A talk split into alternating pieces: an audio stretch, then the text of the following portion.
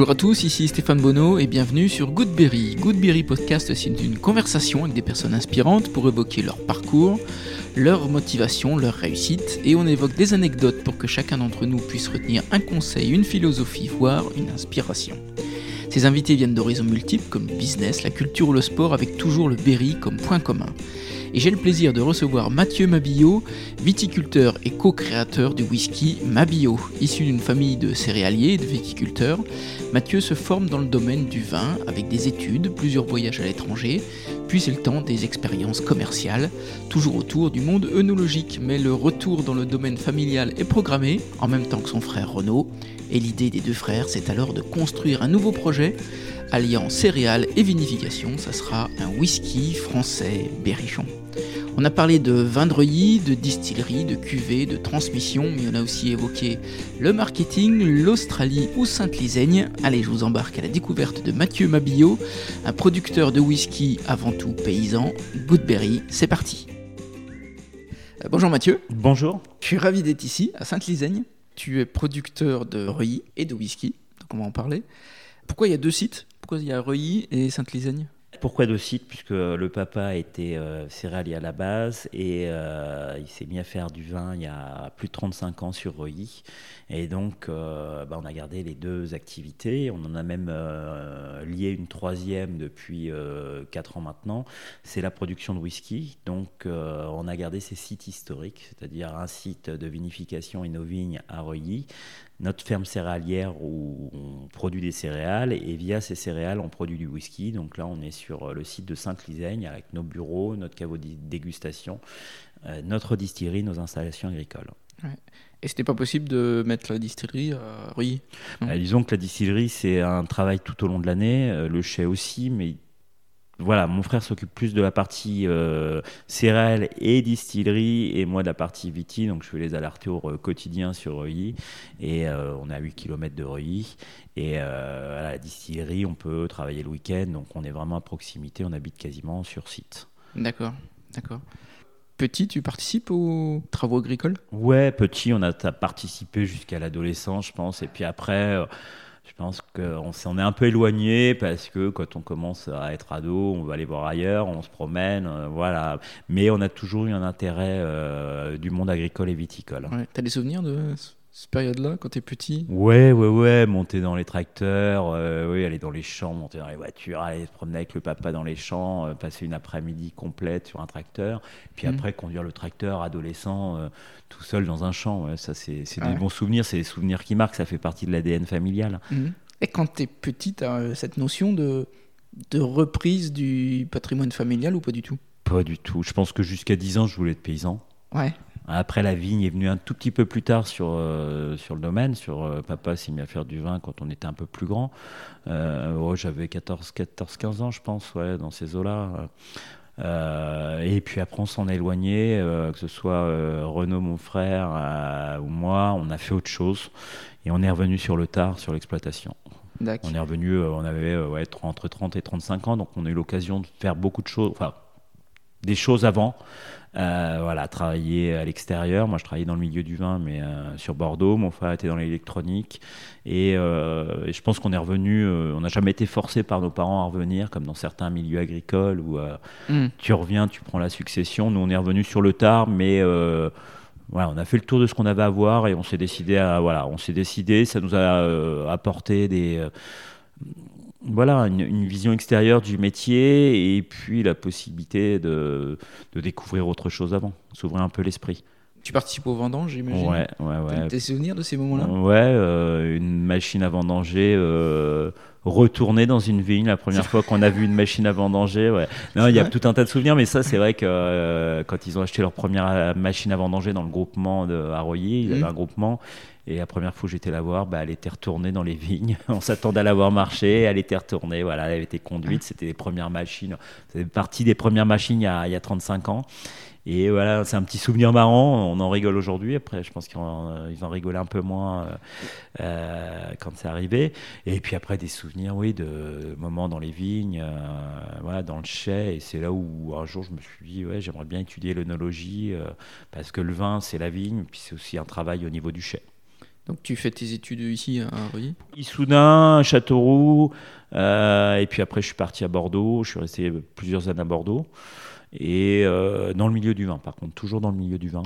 Et euh, ce qui m'a permis d'avoir un peu d'expérience de, extérieure et puis de voir ce qui se faisait euh, dans d'autres appellations. Puis j'ai pas mal voyagé aussi pour, pour découvrir d'autres façons de faire du vin à l'autre bout du monde. Ok. Et l'œnologie, c'est la fac, c'est quoi? Non, alors moi j'étais pas en œnologie même, j'étais en BTS, c'était un, bac plus 2 après bac, où là on apprend la viticulture et l'œnologie, donc à savoir le travail de la vigne et le travail du chai on apprend des cours, on fait des stages, euh, on arrive à mettre euh, des, noms sur des techniques de travail qu'on appliquait bêtement euh, quand on était jeune, ou voilà, les expériences, et de comprendre un peu plus la partie à la fois biologique, chimique du vin, de la transformation, de la fermentation. et puis on se forge un peu de bagage avec, avec des stages derrière. Il y, a des profs qui te, qui te marquent à cette époque-là? Ouais, j'ai quelques profs qui étaient un peu un peu, un peu marrant et un peu qui, qui, qui, donnait facilement le, savoir, qui transmettait, qui avait envie d'aller voir plus loin. Ouais. Ouais, donc c'était intéressant. quel enseignement, toi, tu tires de ces années-là? Après bac, souvent, c'est des, des, amis qu'on garde dans le milieu viticole en plus. C'est des amis euh, qui sont devenus aussi vignerons, qui sont rentrés chez eux ou qui travaillent dans des domaines à droite à gauche. Et donc, euh, vraiment une amitié forte. Et puis des souvenirs, ouais, euh, des souvenirs de choses, de, de, grands châteaux à Bordeaux, de rencontres, de voyages à l'autre bout du monde. Et, euh, Quand tu dis voyage euh, Oui, j'ai été travailler à l'étranger, un peu euh, en Australie, en Californie, j'ai fait un peu de Brésil, où on est ce qu'on appelle des arpètes de chair, on donne des coups de main à l'autre bout du monde. C'était une tendance, et c'est toujours le cas, jeune après ses études de viticulture, pas mal partent à l'étranger pour voir autre chose. Euh, vendange en hémisphère nord euh, au mois de septembre-octobre et vendange en hémisphère sud en Australie euh, au mois de janvier, février, mars. Donc ça permet de faire deux vendanges la même année, c'est top aussi. Et ils ont besoin de main-d'œuvre de, de, jeunes français ou étrangers qui viennent donner la main et qui ont quand même un peu de bagage et qui, permettent de faire les vendanges. Donc souvent on est utilisé au chai. On ramasse pas la, vendange, mais on est utilisé au chai pour, pour suivre le travail au chai. Et quand tu arrives en Australie, qu'est-ce qui t'étonne le plus? La coolitude. non, ils sont cool, ils sont cool, ouais, ils sont très cool. Bah, la vie uniquement autour des côtes, rien au milieu. Euh, la vie autour des côtes, des très bons vins.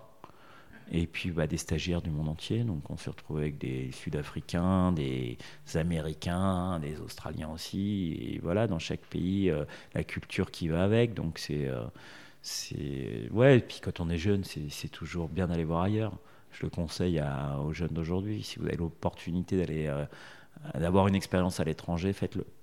Même question, quel enseignement tu tires de ces voyages à l'étranger, toi? Une ouverture d'esprit, voir autre chose. Apprendre l'anglais aussi, que l'anglais scolaire, euh, c'est top, mais euh, et ça permet voilà, d'avoir aussi un bagage euh, par la suite, parce que l'anglais me sert encore pour la, partie commerciale. On, a, on vend du vin en Europe, on vend du vin aux États-Unis. voilà, aujourd'hui, si on veut s'en sortir en viticulture, c'est le marché français. Enfin, en, en tant que vigneron, c'est le marché français, puis un peu de marché étranger. Donc, ça, ça, quand même, ça sert. Et puis le fait de dire qu'on a voyagé à des importateurs américains, anglais, euh, vous êtes allé où euh, dans tel pays? Ah bah on a un client dans tel pays, un vigneron dans tel pays, on travaille.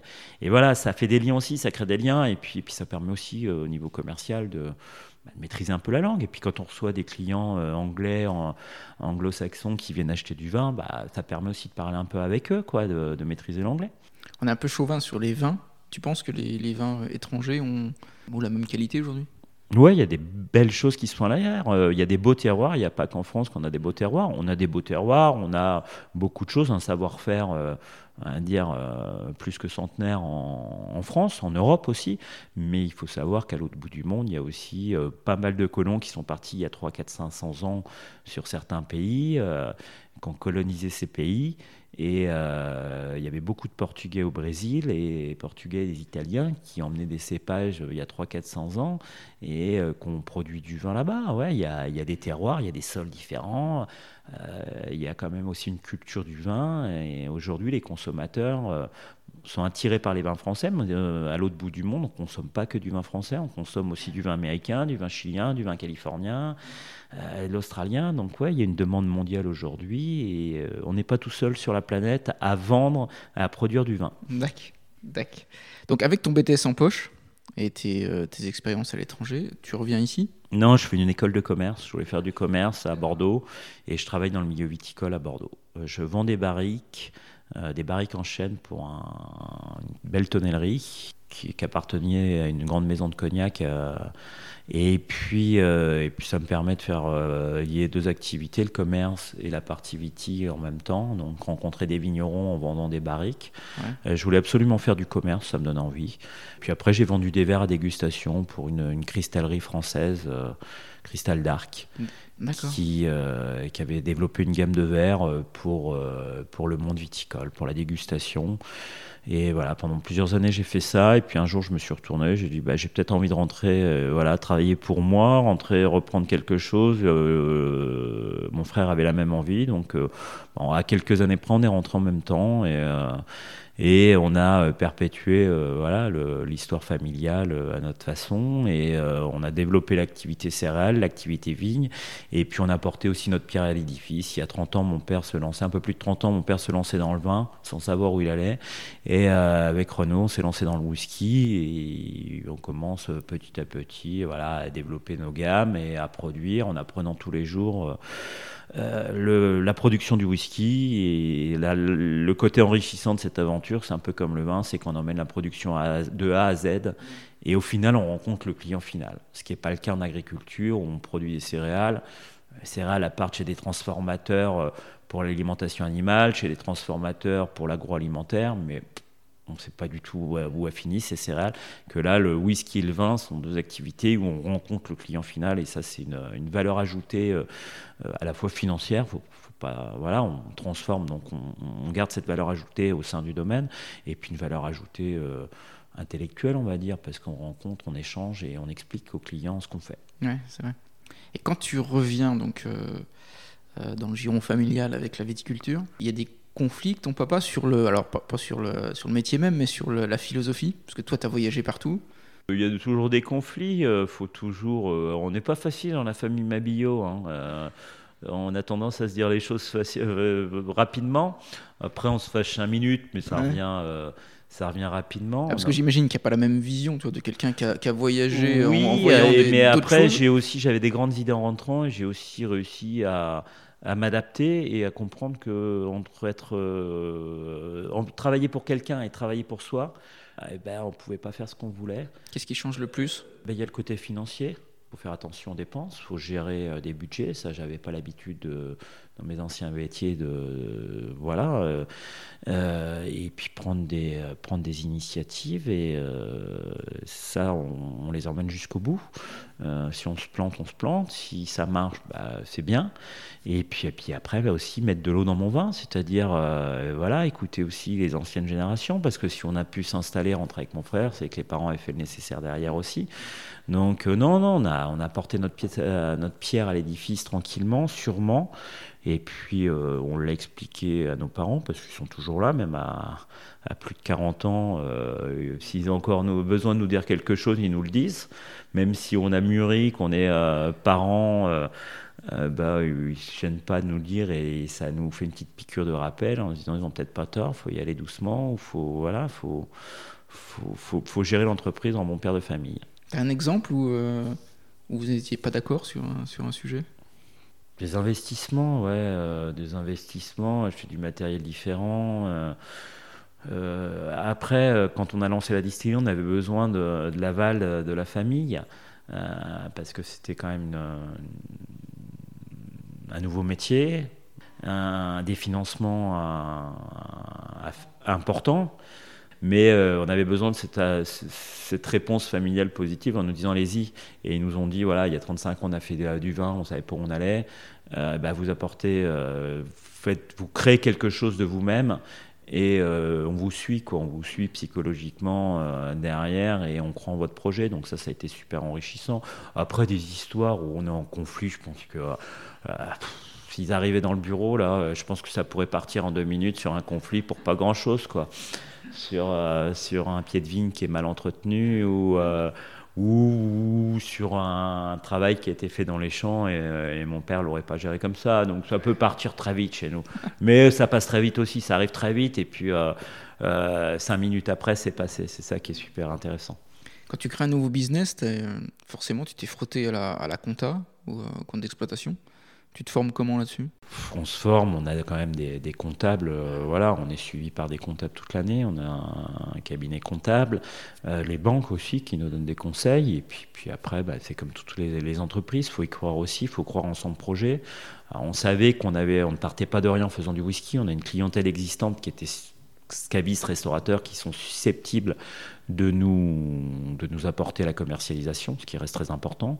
Puis après, euh, bah, on s'est formé au niveau technique, beaucoup plus mon frère que moi, on s'est formé au niveau technique, production de whisky, il a pas mal bourlingué aller rencontrer des distillateurs français, des brasseurs français pour apprendre. Puis après, bah, on est en lien euh, téléphonique avec des, euh, voilà, des laboratoires d'analyse qui peuvent nous aider, des techniciens qui savent distiller. Il y a quand même des, des, formations et des gens qui maîtrisent un peu le sujet derrière et qui peuvent nous donner des retours. Et puis on commence à se former. On est des néo-distillateurs, on va le rester longtemps, mais on est quand même bien encadré. Et puis, et puis voilà, il faut croire en son projet. Pour l'instant, ça marche pas trop mal. Et que ça soit dans le vin ou dans le whisky, tu as tu as la culture, tu la, la vendange pour le, vin ou la vinification, la commercialisation. Qu'est-ce qui te plaît le plus? Toutes les parties. L'avantage, c'est qu'on sait, euh, avec nos métiers, euh, le matin, on peut être dans les vignes, l'après-midi, euh, on peut charger la voiture pour aller livrer un client professionnel. On peut voir arriver un client dans la cour, donc lui, qui vient chercher du vin, qui, qui, connaît le domaine ou qui ne connaît pas, donc lui présenter notre gamme de vin. À partie administrative, parce qu'on embauche du monde, donc il faut être un peu au fait aussi de, de, de, la législation. Et puis voilà, on, est, on a des métiers euh, multitâches. Et c'est ça, on n'est jamais au même endroit et euh, le quotidien est toujours différent. Et ça, c'est un, c'est quand même un avantage aujourd'hui. La spécificité du vin de Reuilly, c'est quoi? Des vins euh, faciles d'accès, possibilité d'avoir trois couleurs, blanc, rouge, rosé, donc ça nous donne une gamme de vins. Puis des vins simples, des vins sur friands, sur le fruit, des vins de plaisir à des prix qui peuvent paraître élevés aussi, mais qui sont des prix moyens abordable, c'est toujours difficile de dire ça, mais des prix qui sont, euh, voilà, de se faire plaisir, et, euh, et, des vins euh, qui sont efficaces tout de suite. On ouvre, on n'a pas besoin de réfléchir, puis on prend du plaisir en goûtant un sauvignon blanc, qu'on peut associer avec beaucoup de choses, des pinots noirs qui sont sur le fruit, puis des, des pinots gris, des rosés gris de Reuilly, où on prend du plaisir avec le, le, beau temps. D'accord. Moi j'aime beaucoup le design de l'étiquette. Sobre. Ouais. C'est une volonté Alors oui, oui, oui, on a créé des étiquettes euh, il, y a, il y a 10 ans euh, sur le vin et sur le whisky aussi. On a deux cuvées en vin où il y a que le nom de la cuvée euh, Mon Cocu. On a une cuvée qui s'appelle Mon Cocu et une autre qui s'appelle La Fierté, le haut de la pente. C'est des étiquettes assez épurées sur ces cuvées-là. On a juste le nom de la cuvée et en dessous on a l'appellation. On a une contre-étiquette qui explique tout le reste. et le whisky, on a voulu faire la même chose parce qu'on aime les choses épurées, que les gens puissent s'en rappeler aussi, puis qui marque, on a joué sur les couleurs, sur les cuvées de whisky, pas trop chargées, on a toujours une contre-étiquette pour expliquer le travail qu'on fait, qu'on emmène euh, sur le whisky, qu'on emmène euh, le grain d'orge, qu'on le sème, qu'on l'emmène jusqu'à la récolte, et après on le transforme euh, en totalité pour produire du whisky. Donc on l'explique, mais par contre en façade, en faciès, on veut une étiquette assez épurée, et puis moderne, et puis qu'on n'ait pas besoin de renouveler dans, dans 5-10 ans, qui puisse passer le temps. Euh, c'est vrai que moi, j'aurais tendance à dire que des étiquettes chargées, parfois on s'en lasse. Ça, c'est mon point de vue. L'étiquette épurée, on n'a pas besoin de se gratter la tête et de se dire dans 5 ans, il faut changer la couleur, il faut changer le. ça passe le temps. Donc, c'est un travail en moins à réfléchir pour nous dans les 10 prochaines années. On sait qu'on va pouvoir acheter des étiquettes en stock et pas les mettre à la poubelle si on les consomme pas. Je trouve la, bouteille de whisky très, euh, très belle, en tout cas. Tu as mis du temps à trouver la, la bonne bouteille? Ouais, c'est pas évident. Dans le vin, on a pris la, suite de notre père, donc on a fait évoluer un projet existant. Dans le whisky, on est parti d'une, de zéro, d'une page blanche. Et là, euh, bah, on, a regardé, on a fait travailler une, agence de communication. Oui, oui, c'était nécessaire pour nous. On est parti d'une page vierge, on avait besoin de on savait ce qu'on voulait, mais euh, entre euh, savoir ce qu'on veut et euh, mettre en concrétiser sur le papier, c'est pas évident. Donc on expliquait à une agence de communication ce qu'on voulait. Ils nous ont suivis, nous ont aidés. je pense que le résultat était pas proche de, ce qu'on avait en tête.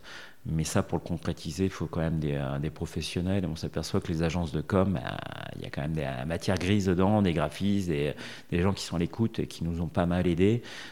c'est comme pour des textes. Des textes assez compliqués à, mettre en place. Il faut que ce soit compréhensible de tous. On a mis du temps, parce qu'on avait trois ans pour réfléchir. Entre euh, le moment où on a commencé à produire, stocker, il faut trois ans minimum d'élevage. Mais au bout de trois ans, on n'était toujours pas prêt. Donc, euh, non, c'était long et c'est toujours une réflexion. on va ressortir des nouvelles cuvées qu'on va jouer. On va garder la même étiquette. La contre-étiquette va juste changer au niveau de l'explication. Mais on va jouer sur les couleurs. Mais même choisir une couleur aujourd'hui, euh, on a un arc-en-ciel de couleurs, on a des, références couleurs, mais il y en a euh, des centaines de milliers, c'est pas évident de choisir. Et on est deux à choisir, mon frère et moi. On n'a pas forcément les mêmes goûts, mais euh, on y arrive quand même. Mais c'est un travail, ouais, c'est un travail assez long. Et puis, euh, partir de zéro, il bah, faut aussi garder des codes whisky, enfin des codes spiritueux. Et donc, il faut pouvoir les mettre dessus. Et ça, on n'était pas habitué à gérer, à gérer comment dire, ces, ces codes-là. Et c'est quoi les codes?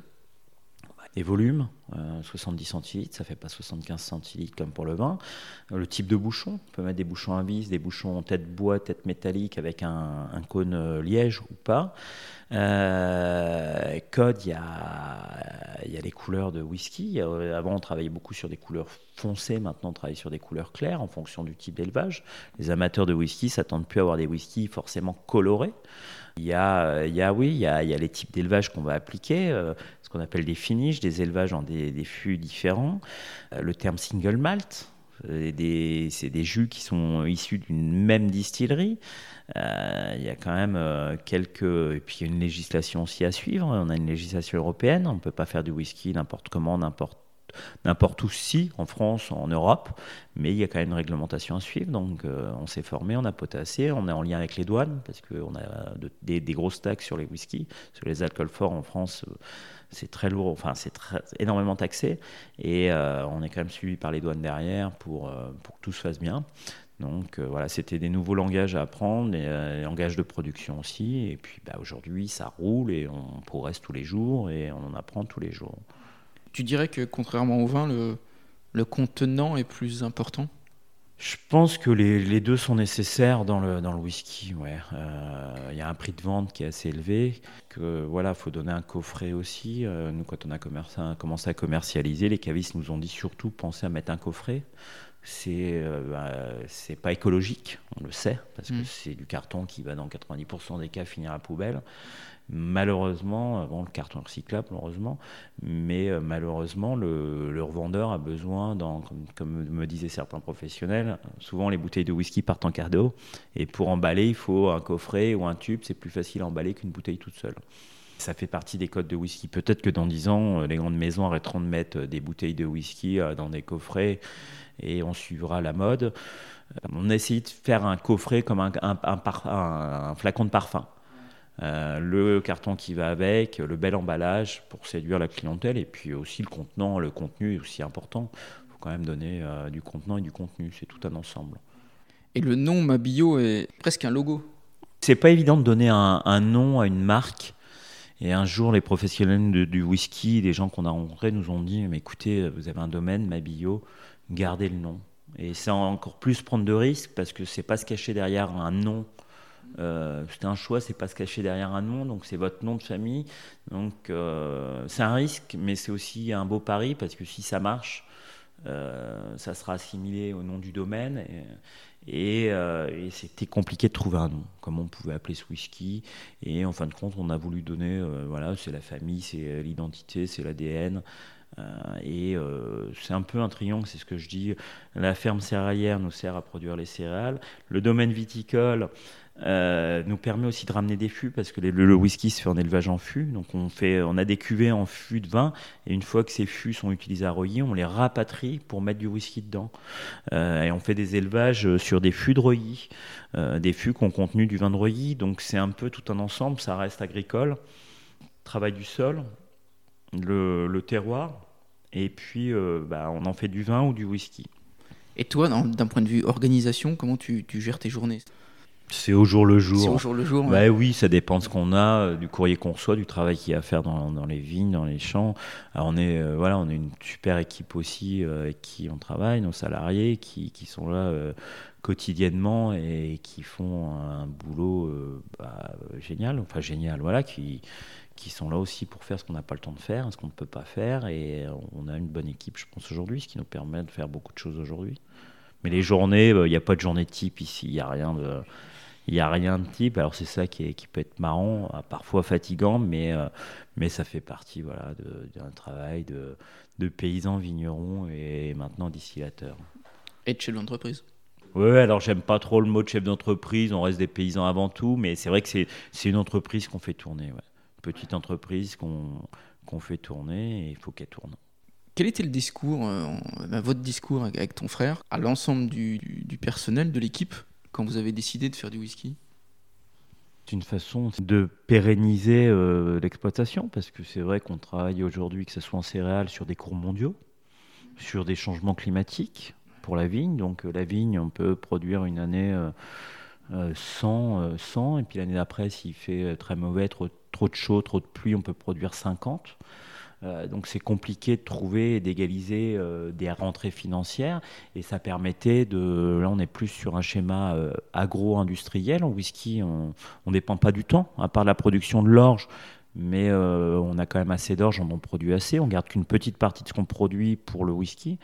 Donc ça permettait aussi de garantir des revenus voilà de partager un peu les risques plus stables voilà et puis de se dire voilà tout le monde est payé à la fin du mois et c'est aussi le but payer, euh, payer l'ensemble du personnel, rembourser euh, les structures financières, les banques, et puis après euh, à continuer à, pérenniser la structure et, la, et, puis la faire évoluer. Tu le sens le réchauffement climatique? On sent le réchauffement climatique dans le sens oui où on a des, de plus en plus de coups de chaud. ouais, on se retrouve avec des périodes où on aurait besoin d'eau, on ne l'a pas. On n'en a pas des périodes où l'été, oui, quand il fait très chaud, le raisin grille. Euh, oui, on sent, on sent un changement depuis, euh, depuis plusieurs, euh, depuis plusieurs on va dire dizaines d'années. Enfin, moi, ça fait, 14 ans que je suis rentré. Oui, on a vu quand même une évolution ces 15 dernières années. Hmm. On parle beaucoup de vin bio en ce moment. T'en penses quoi, toi, de cette notion? On applique beaucoup de, de concepts bio dans les vignes. Euh, voilà, moi j'utilise pas mal de purin d'ortie, de prêle euh, pour dynamiser la vigne, pour apporter quelque chose, parce que c'est de la plante qui retourne à la plante. Faut un minimum de production, c'est quand mieux on peut perdre des rendements. Alors je peut-être, euh, oui, il y a quand même des pertes de rendement parce que les années compliquées, il y a des produits qu'on ne peut pas utiliser. On travaille, voilà, on travaille les sols depuis 15 ans. C'est-à-dire qu'on ne désherbe plus nos vignes. On est enherbé, euh, on est enherbé entre chaque rang pour limiter l'érosion des sols. Donc on applique beaucoup de choses. Après, est-ce que euh, mettre du cuivre à outrance dans les vignes, euh, pas outrance, mais mettre du cuivre, c'est pas mieux que de mettre des produits chimiques, même si c'est des faibles doses. Le cuivre, c'est quand même un, produit assez. voilà, il y a des choses bien, il y a des choses, choses à, à, prendre, qu'on prend. Voilà, on a aujourd'hui, bah, nous on applique beaucoup de choses sur le domaine et voilà, je ne suis pas fermé, je pense qu'on n'est pas loin. Peut-être qu'un jour on passera au label, mais ce n'est pas l'objectif premier. Quand vous commencez le whisky, vous mettez beaucoup de temps à trouver la bonne cuvée? La bonne recette, oui, c'est assez long, euh, parce qu'il y a plein, plein d'étapes dedans où on peut faire varier euh, le, le, goût du produit final. Hum, voilà, il y a, y a le, ce qu'on appelle le brassage. La première étape, c'est le brassage. On va sortir un, la première étape d'une bière, c'est-à-dire une première fermentation, on va sortir des jus à 8 degrés d'alcool. Donc là, on peut donner un style, un whisky. Mmh. Après, il y a le type de distillation qu'on va appliquer. Euh, et puis, euh, il y a tout un tas de petits paramètres qui vont rentrer en compte. Des levures, l'utilisation des levures. Il faut savoir qu'on utilise des levures pour faire fermenter des, des mous à 8 degrés d'alcool. Ça ne fermente pas comme ça. Euh, et puis après, il y a l'élevage, le type d'élevage en fût. Euh, le temps d'élevage qui peut euh, intervenir. Et puis bah, l'orge, on utilise notre orge, mais on pourrait se fournir chez des, euh, des, malteurs qui nous fournissent du malt, donc de l'orge maltais. Il y a tellement. C'est un peu comme dans le vin, faire un, whisky, c'est un peu comme dans le vin, on peut interagir sur tout un tas de, de petites choses qui font qu'au bout, le goût du whisky, le goût du, du vin va varier. Par contre, ton whisky, ça varie moins d'une saison à l'autre? Oui, parce que l'effet terroir, on l'a pas de la même façon. Euh, nous, on va jouer sur notre orge. Après, notre orge va changer de champ. On a, on a, je peux dire, on a 10 types de sols différents sur l'exploitation. Et euh, les champs d'orge vont changer. Puis l'année, on a quand même des, années, si la, céréale va changer, on n'a pas les mêmes taux de protéines, tout un tas d'analyses, de, critères qui peuvent changer. Après, gustativement parlant, ça reste un alcool distillé, donc euh, il y a quand même plusieurs étapes. Contrairement au vin, on récolte d'un terroir. Y a, je veux dire qu'il y a moins d'impact terroir et météo sur le whisky, à mon avis, que sur le vin. Beaucoup moins. Comment tu choisis les appellations des cuvées? Alors nous, on est parti sur un. On s'est rendu compte que, en dégustant, que ce soit des vins, des whiskies, il y a des fois les noms chez certains collègues, même chez nous, hein, les gens s'en rappellent pas forcément. Les noms des cuvées de vin. Euh, moi, je déguste des vins, je connais le nom du propriétaire, je vais me rappeler du nom du domaine, mais pas forcément de la cuvée. Alors, on a voulu mettre un nom de cuvée comme sur les whiskies. Donc le nom des, des whiskies, aujourd'hui, on en a quatre. Il y a euh, les Dordans, Artry, Tortigalloise et euh, Bellevue ça correspond à une référence cadastrale agricole de nos, de nos terres. Voilà, chaque champ a un nom sur le cadastre, ça s'appelle Bellevue. Donc on a quand même pas mal de, références cadastrales. Donc chaque, référence, enfin, chaque cuvée aura un nom de référence cadastrale, une couleur qui lui sera associée et un type d'élevage. C'est-à-dire qu'Artry, on aura toujours l'étiquette bleue. Et derrière, ça sera associé à un élevage en fût en chêne américain. Donc comme ça, euh, personne s'il revient au domaine en disant Je vous ai acheté une bouteille il y a un an, euh, bah, comment ça s'appelait? Bah, Je ne sais plus. C'est pas grave. La couleur, euh, bah, je sais plus. Le type d'élevage, chêne américain, c'est du ou vice-versa. Euh, quelle couleur c'était? Ah, la bleue. Bon, voilà. Alors, on a quand même voulu donner le nom d'une cuvée qui se rapporte au, type de sol qu'on a, au type de champ quand même pour donner cet ADN agricole, pour bien expliquer qu'on produit de A à Z. Mais on voulait mettre une couleur associée parce qu'on s'aperçoit que les gens se rappellent quand même des couleurs, peut-être plus facilement que des noms des cuvées, parce que parfois, moi, il y a des noms de cuvées, mais même chez nous, je peux le comprendre. Tortigalloise, c'est une cuvée euh, un peu euh, violette, l'étiquette est violette. Le, le fût, bah, on l'a mis violette parce que c'est un un élevage de 3 ans en fût de Pauillac. Pauillac, c'est une appellation Bordeaux, euh, au nord de Bordeaux, en rouge. Donc euh, voilà, on a rapporté un peu cette couleur lit de vin sur l'étiquette. Et donc, euh, donc euh, voilà, tortigallois, je, je pense qu'à l'autre bout de la France ou même dans le Berry, les gens tortigalloises vont pas forcément s'en rappeler. Mais on a quand même voulu donner ce petit signe propre à l'exploitation. Les gens s'en rappellent pas, mais ils vont peut-être se rappeler de, l'étiquette, de la couleur de l'étiquette et du ou du type d'élevage. Il y a quand même une démarche marketing qui est importante. Oui, on fait du marketing. Aujourd'hui, il faut pas l'oublier. Oui, ça fait partie des choses. Je pense que euh, on peut faire des très grandes cuvées. Si on fait pas un peu de commerce et de marketing derrière, euh, on peinera à les vendre. À part si on s'appelle, euh, si on a le nom d'un très grand château bordelais ou d'un grand domaine bourguignon, on reste des petits producteurs. Et pour marquer l'esprit des gens, faut, qu'on, faut quand même séduire. Donc, ouais, on fait du marketing et du commerce derrière.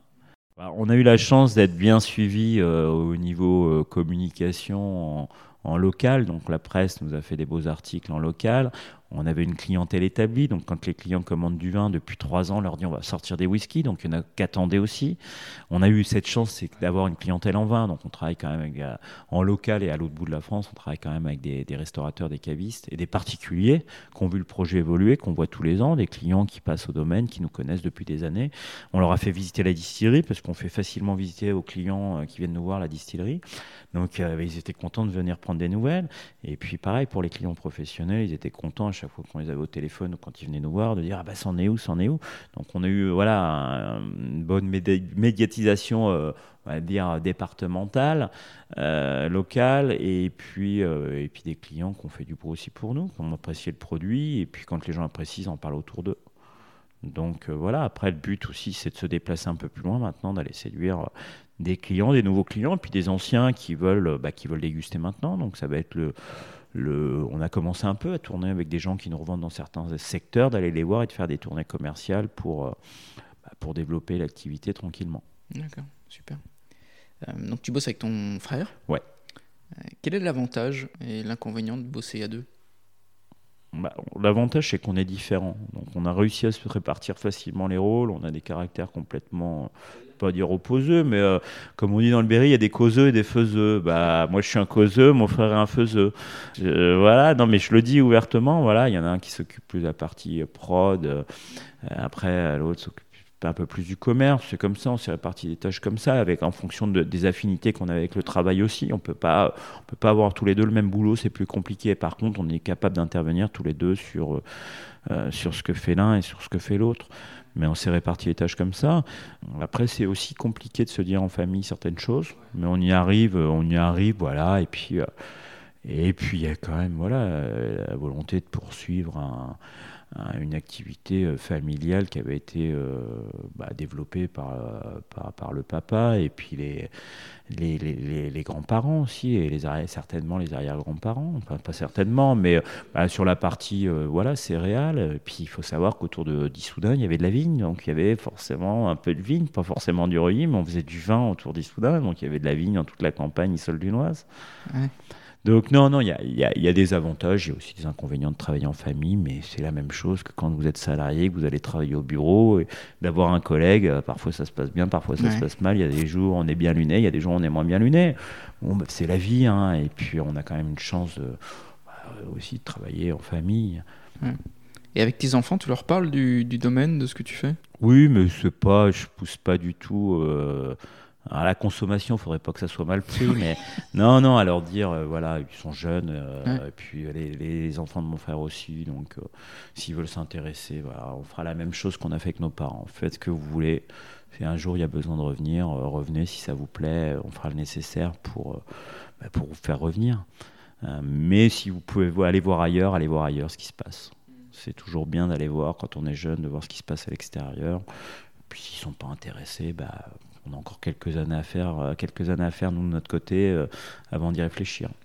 Mais non, on les pousse pas, on a envie qu'ils s'épanouissent. Alors ils viennent, hein, ils viennent régulièrement, euh, ils sont là, ils savent ce qu'on fait, ils savent ce qu'on produit, voilà. Mais on veut surtout pas leur, voilà, les pousser pour que ce soit ils ont d'autres choses à penser, voilà, l'école, les mm. activités. Et puis, euh, par contre, voilà, on leur apprend quand même à, nous aider, à nous donner des petits coups de main et euh, à leur mettre la main à l'étrier sur le travail, sur la question de travail, de dire, euh, voilà, vous venez nous donner un petit coup de main.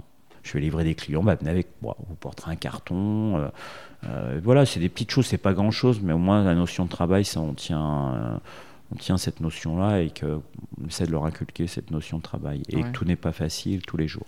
C'est une notion familiale un peu, ouais, ouais, ce côté-là. Après, euh, je pense que quand on a la chance d'évoluer dans des milieux où euh, il y a une, petite, euh, petite PME, de l'artisanat, souvent, on voit souvent les, enfants qui, donnent un coup de main. Ça fait partie du. Mm. c'est une chance, donc voilà, si on peut inculquer cette, cette chose-là, et on, essaie de le faire. Mm. Mathieu, pour finir, j'ai quelques petites dernières questions un petit quiz rapide. Est-ce que tu aurais un livre ou un film à nous conseiller? Ah, C'est compliqué. Enfin, c'est compliqué. Euh, film. que bien aimé bah, euh, je dois aller voir. J'ai mon fils qui était voir, qui était très petit. Il a été attiré par le film Oppenheimer. Donc, je dois aller le voir. Ouais, il paraît qu'il est bien, bien ficelé. Euh, voilà, donc peut-être un peu pro-américain d'après ce que j'ai compris. Euh, mais bon, ça explique un peu l'histoire, ce, qui s'est passé. Donc je vais aller le voir. Il me tanne, il a 8 ans, il me tanne pour aller le voir ce week-end. Donc euh, voilà, après, film. non, pas forcément. Eh ben, Oppenheimer, ça me va bien. Ouais, je vais le voir, hein, je ne l'ai pas vu encore. un aliment idéal pour accompagner un verre de reuilly? Une douzaine d'huîtres. Moi, j'adore les huîtres. Alors, c'est pas forcément local. Après, des petits crottins de, petits crottins de chèvre. Euh, les fromages de chèvre, ça passe super bien l'apéro avec un blanc ou même un rouge. Ok. Et puis, ça reste local. Ok, ça me va. L'endroit idéal pour déguster un whisky Mabillot bah, Chez moi, avec ma famille. Euh, ou un repas de famille, parce que la famille, c'est. Euh, c'est euh, bah, c'est ce qui est quand même euh, assez important dans la vie et j'en reviens voilà au fait que euh, on a des enfants et, on les a pour la vie comme dit mon père même à 40 à plus de 40 ans on vous supporte encore parce qu'ils habitent juste à côté du domaine donc bah, je pense que mes enfants voilà, on va les supporter et puis ça fait partie de la, la continuité quoi euh, donc en famille, euh, dans notre maison tout simplement, euh, ou dans différents lieux dans le Berry, parce que le Berry est joli. au milieu des vignes. hier, j'étais livré à la Châtre, c'est magnifique. voilà, on a quand même des beaux paysages. Mm. On a des beaux paysages dans le coin et, et on va va pas se plaindre, on n'a pas besoin de faire des kilomètres pour, pour aller se dépayser. Un dernier conseil pour apprécier un vin? Être absolument avec des gens que vous appréciez en face.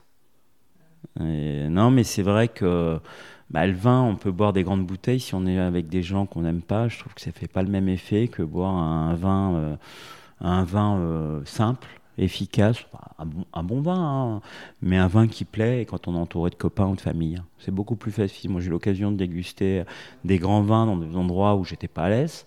Euh, dans des grandes dégustations, où là, ouais, on, sait que c'est une belle bouteille, on la déguste, mais c'est encore mieux quand on la déguste euh, voilà, avec une bande de copains ou euh, la famille avec un bon repas autour. Et euh, voilà, et toujours accompagné de quelque chose qui fait plaisir à, manger.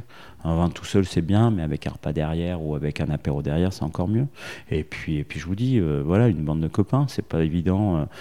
C'est pas évident de déguster des belles bouteilles quand, quand, vous n'avez pas, pas envie de le faire, quoi. Parce que les personnes que vous avez autour de vous vous intéressent pas.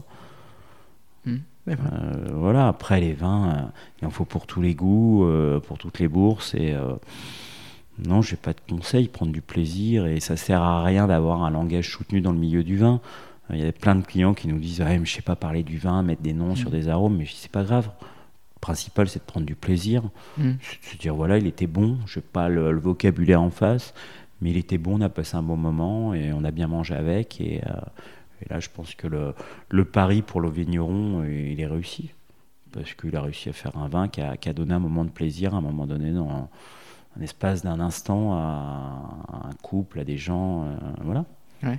J'avais fait un, un, podcast, un épisode avec euh, Serge Leclerc, qui est producteur de, de Valençay. Et il me disait le meilleur vin, c'est celui qu'on aime. Ouais, tout à fait. Puis celui où la bouteille est finie, euh, quand on a fini de remplir les verres, et on se gratte pas la tête à se dire ah bah il s'est ouvert, il s'est pas ouvert.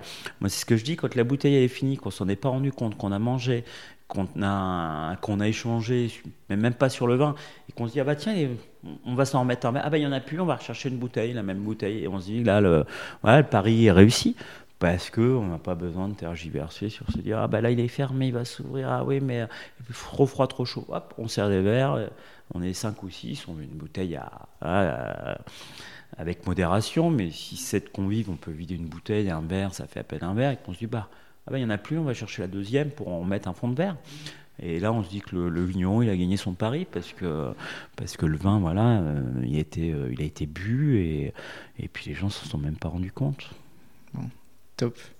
La prochaine personne que je devrais inviter sur le podcast Tes questions sont compliquées. Euh, prochaine personne invitée sur un podcast. Euh, j'en ai. Je voudrais pas. Euh, ben, moi, j'adore, j'adore bien manger, un restaurateur. Je veux pas donner de nom parce qu'on travaille avec beaucoup de restaurateurs. Et trouve-toi un restaurateur, un, mec qui cuisine, un vrai cuisinier. Il y en a quelques-uns dans le coin. Euh, voilà, je pense à plusieurs personnes avec qui on travaille, qui, ont des mains en or et qui font encore de la belle cuisine. Et il y en a quelques-uns euh, dans l'Inde. Et je veux surtout pas en citer parce que c'est voilà, c'est des gens avec qui on bosse. Euh, et je les apprécie tous avec leur style de cuisine différent. Et, je pense à eux qui ont des métiers qui sont pas faciles, mmh. qui se décarcassent tous les jours avec des beaux produits locaux et qui mettent les mains dedans. Super. Dernière question rituelle, Mathieu. Euh, quel est ton endroit préféré en Berry? Endroit préféré en Berry? Ben, Sainte-Lisaigne. Parce qu'on fait partie de cette commune-là. Ben ouais, je suis né là, voyez, je suis parti quand même plusieurs années, je suis revenu là. Donc ça fait partie des lieux. Euh, alors là, on est autour de céréales. Quand il y a des gens qui viennent de l'extérieur, nous disent parfois c'est moche, c'est des plaines céréalières. Mais euh, on est né ici et, euh, voilà, c'est un de mes. Après, il y a plein d'endroits magiques sur, dans le Berry. Il y a des endroits magnifiques. je pense à Gargilès, c'est super joli, c'est dans le Berry. Je me trompe pas, je pense pas. On est bien dans le Berry et Gargilès, c'est un petit village magnifique. mais après, il y a plein d'autres endroits magiques dans le Berry. Et c'est vrai que le fait de travailler beaucoup en local avec des cavistes, restaurateurs, on livre beaucoup nos clients professionnels. Mmh. Et ouais, on arrive dans le Berry, tout type de pays. C'est des paysages céréaliers, des paysages viticoles, euh, des paysages de bois. Euh, on a une, région assez euh, diversifiée. Et puis, bah, là où on est né, c'est quand même, ça fait partie de l'ADN. Donc, Alors voilà, je peux dire Sainte-Lisagne parce que c'est ma commune, j'y suis tous les jours, c'est là où je suis né, enfin où je suis né, là où j'ai vécu, donc c'est des souvenirs. Et, et comme ça, au moins, je, je pénalise personne en disant Sainte-Lisagne. Non, non, Il y a un endroit précis à Sainte-Lisagne que tu aimes bien? Bah, Le plateau, on est situé, on a vu sur les plaines céréalières. Euh, alors à Reuilly, on a vu, on a des beaux coteaux. Mon cocus est sur un, beau coteau, un beau petit coteau qui donne sur, euh, sur l'Arnon. Et là, on est sur une plaine céréalière assez vallonnée.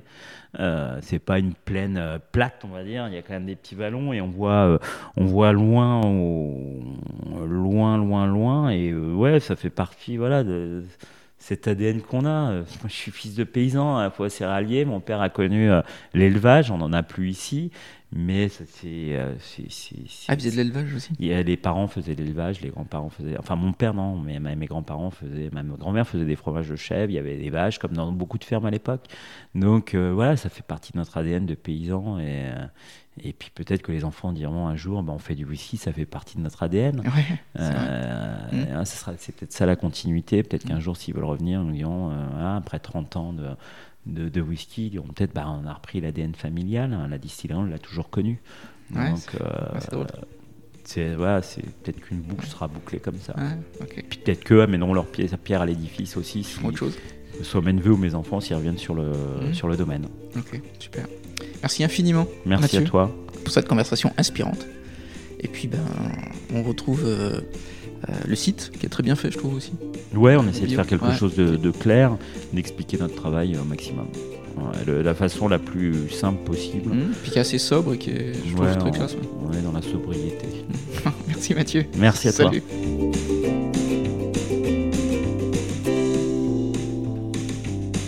Hello, j'espère que cette conversation vous a plu. Je vous invite à découvrir le très beau site du domaine Mabio sur internet et surtout à Sainte-Lisaigne. Découvrir aussi la gamme de Ruyi et de whisky et toujours à consommer avec modération. Merci à tous les auditeurs qui mettent des étoiles et des pouces sur les plateformes et qui partagent les posts des réseaux sociaux. Et je vous donne rendez-vous pour le prochain épisode du côté de Bourges avec un invité surprenant et inspirant. D'ici là, prenez soin de vous et soyez curieux.